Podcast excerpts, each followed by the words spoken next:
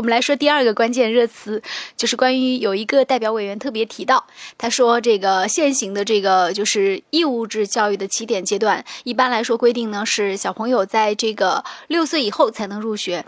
他建议就是小女孩儿六岁入学，男孩儿八岁入学，因为他觉得女孩在六岁的时候和男孩在八岁的时候，这个自我的这个控制能力是差不多的，可能在学习上的表现也是差不多的。那如果说男孩儿女孩儿都六岁入学的话呢，他觉得呢就会造成女孩过强，然后男孩太弱的这样一种现状。呃，那。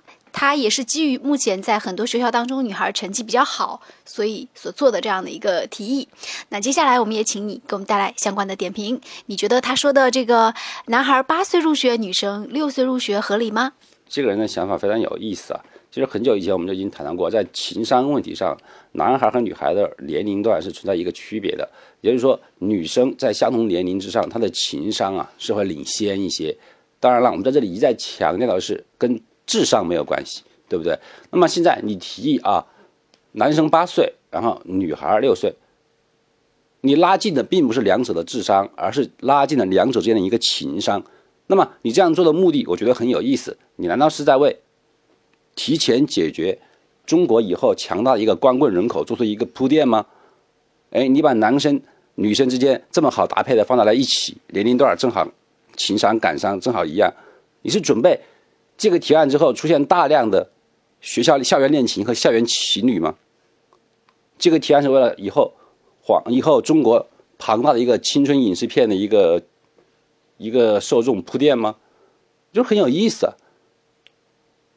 我们说受教育权是一个普遍人群必须享有的一个我们说现在一个义务教育了，是吧？一个权利。那么这只跟你的智商是有关系的。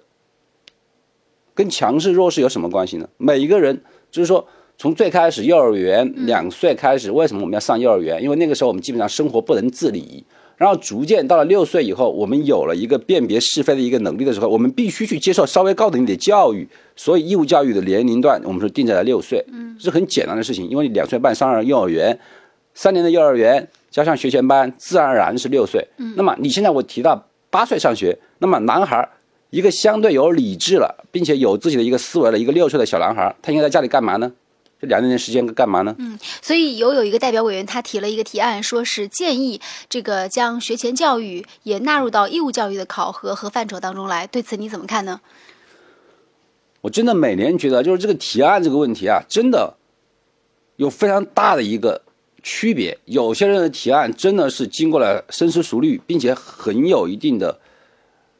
操作性不是操作性，这怎么说？说对大家都有利。嗯，真的是倾向于多数人们的一个利益的一个提案。嗯，可是也有的提案，我说不仅是奇葩，他们不计较成本，不计较对错，更强调的好像是说别人没有我有。你不要把一些奇思怪谈，然后带到一个这么宏大宏伟的一个严肃的场合，